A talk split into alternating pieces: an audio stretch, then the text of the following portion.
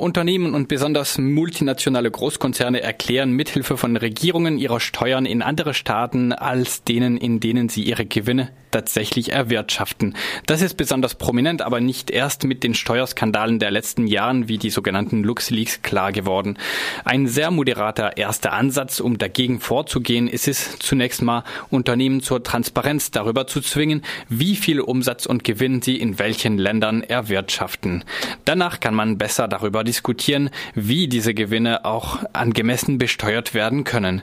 Die Institutionen der Europäischen Union verhandeln in dieser Hinsicht aktuell über eine ausgeweitete Berichtspflicht für Großkonzerne. Doch im Europäischen Parlament versuchen zwei zentrale Fraktionen, das Transparenzvorhaben zu unterminieren. Die Liberalen und Christdemokratinnen schafften es am Montag bei der Abstimmung in den federführenden Ausschüssen für juristische Fragen und für Wirtschaft und Währung einen entsprechenden Änderungsantrag im Gesetzentwurf einzufügen. Der Entwurf sieht die Möglichkeit für Großkonzerne vor, eine Ausnahme von der sogenannten länderspezifischen Berichtspflicht zu beantragen. Das löste Ärger bei anderen Fraktionen wie die Sozialdemokratinnen und die Grünen aus. Die Widersprüche wurden bei der gestrigen Pressekonferenz der Fraktionen angesprochen. Allerdings muss man dazu sagen, die Sozialdemokraten und Grünen erwähnten den Gesetzentwurf und den strittigen Änderungsantrag während ihrer kurzen Rede. Liberale und Christdemokraten hingegen erwähnten dieses Thema erst dann, als Journalistinnen sie explizit dazu befragten. Der Vorsitzende der christdemokratischen EVP-Fraktion, der größten Fraktion im Europäischen Parlament, Manfred Weber von der CSU, versuchte, sich möglichst schnell von der unangenehmen Fragestellung herauszumanövrieren.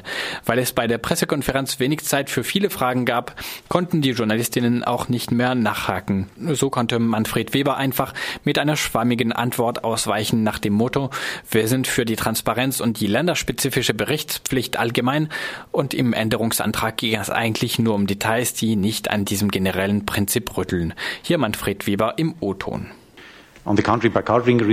Bei der länderspezifischen Berichterstattung unterstützen wir absolut die generelle Idee, dass wir Transparenz brauchen. Daran gibt es keinen Zweifel und die EVP wird dafür stimmen. Beim Änderungsantrag geht es um die Abklärung von Punkten, die auf dem Tisch liegen. Es betrifft nicht die generelle Idee, dass wir Klarheit wollen, dass wir Steuerflucht bekämpfen wollen. Und deswegen unterstützen wir generell diesen Vorschlag. Der Vorsitzende der Sozialdemokraten im Europäischen Parlament, Gianni Pitella, erklärte, die länderspezifische Berichtspflicht sei entscheidend, um zu verstehen, in welchen Ländern Unternehmen ihre Gewinne erwirtschaften. Damit könnten Steuern auch dort entrichtet werden. Er prangerte von diesem Hintergrund das Verhalten von Liberalen und Christdemokraten an, die am Montag die Schutzklausel eingeführt haben. Diese ermögliche es Großkonzernen, länderspezifische Daten für einen unbefristeten Zeitraum nicht herauszurücken.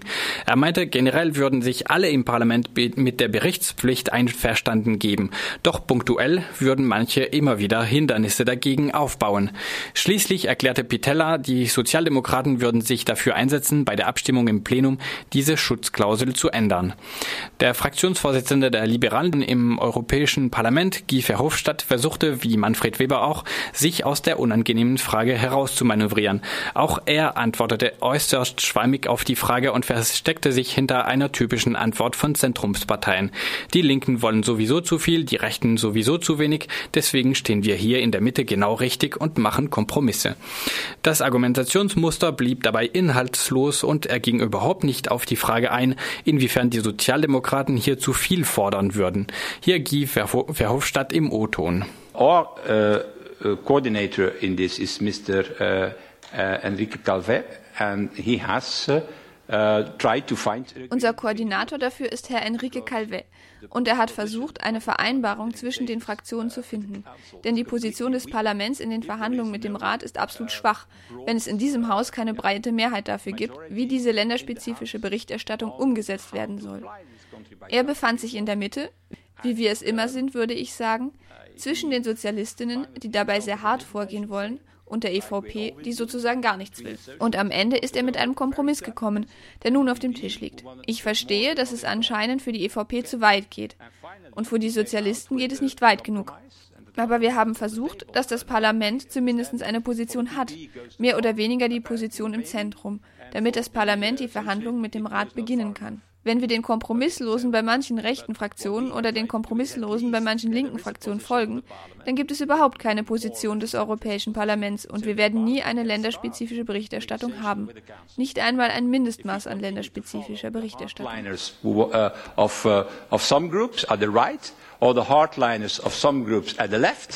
There is no position of the European Parliament, and we shall never have country by country reporting. Not even a minimum of country by country reporting. Die Grünen gingen am ausführlichsten auf das Thema der länderspezifischen Berichterstattung ein.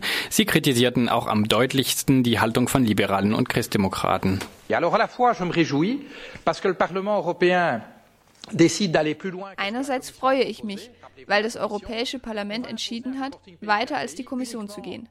Erinnern Sie sich an die Kommission. Wir werden lediglich die sehr großen Unternehmen ab 750 Millionen Euro Umsatz zu einer länderspezifischen Berichterstattung zwingen. Wir hätten gerne die Schwelle abgesenkt, aber nun gut, irgendwo muss man ja anfangen. Aber wir werden eine Berichterstattung mit 29 Spalten machen. 28 Spalten, je einer pro Mitgliedstaat. Und eine 29. Spalte, Rest der Welt. Da muss man einen gering entwickelten Sinn für Humor haben, wenn man glaubt, wir würden darüber lachen. Natürlich hat das Europäische Parlament also entschieden, dass es für jedes Land eine länderspezifische Berichterstattung geben soll. Außer, und hier liegt die Schwierigkeit, denn die Liberalen, denen es sehr schwer fällt, ohne die EVP zu stimmen, und darum geht es ja, sie wollen die EVP nicht isolieren, die Liberalen haben also einen Vorschlag gemacht, um die EVP wieder an Bord zu holen. Dabei hätten wir vermutlich ohne sie eine Mehrheit gehabt. Dieser Vorschlag lautet, jedes Unternehmen darf darum bitten, keine länderspezifische Berichterstattung vornehmen zu müssen, wenn es gute Gründe dafür hat. Und die Staaten sollen dafür zuständig sein, diese Ausnahmen zu genehmigen, wenngleich unter der Aufsicht der Kommission. Doch während dieser Vorschlag im ursprünglichen Kompromiss eine vorübergehende Maßnahme war, wird sie nun zu einer dauerhaften Maßnahme. Sprich, ich stelle fest, dass es eine Reihe von Staaten gibt, und ich denke an den Benelux und an Malta, die wir gerade erwähnt haben, die sich sehr freuen, den Unternehmen Geschenke zu machen. Ich glaube, es wird in diesen Staaten nicht so schwierig sein, eine Ausnahme von der länderspezifischen Berichterstattung zu beantragen. Wir haben nun also eine hinkende Situation, weswegen wir uns trotz der Fortschritte bei dem endgültigen Text enthalten haben. Doch wir haben erreicht, dass dieser Text ins Plenum kommt, anstatt dass man auf dieser Basis die Trilog-Verhandlungen beginnt. Wir haben also die Hoffnung, bei der Abstimmung eine Mehrheit für einen etwas stärkeren Text zu finden und diese Ausnahmen zu beschränken. Das war die Übersetzung zum äh, Fraktionsvorsitzenden der Grünen, Philippe Lambert. Und bei den erwähnten Trilogverhandlungen am Ende dieses O-Tons handelt es sich um undurchsichtige Verhandlungen im Gesetzgebungsprozess zwischen den Ministerinnen der Mitgliedstaaten, dem Parlament und der Kommission, ähnlich wie den Vermittlungsausschuss zwischen Bundestag und Bundesrat in Deutschland.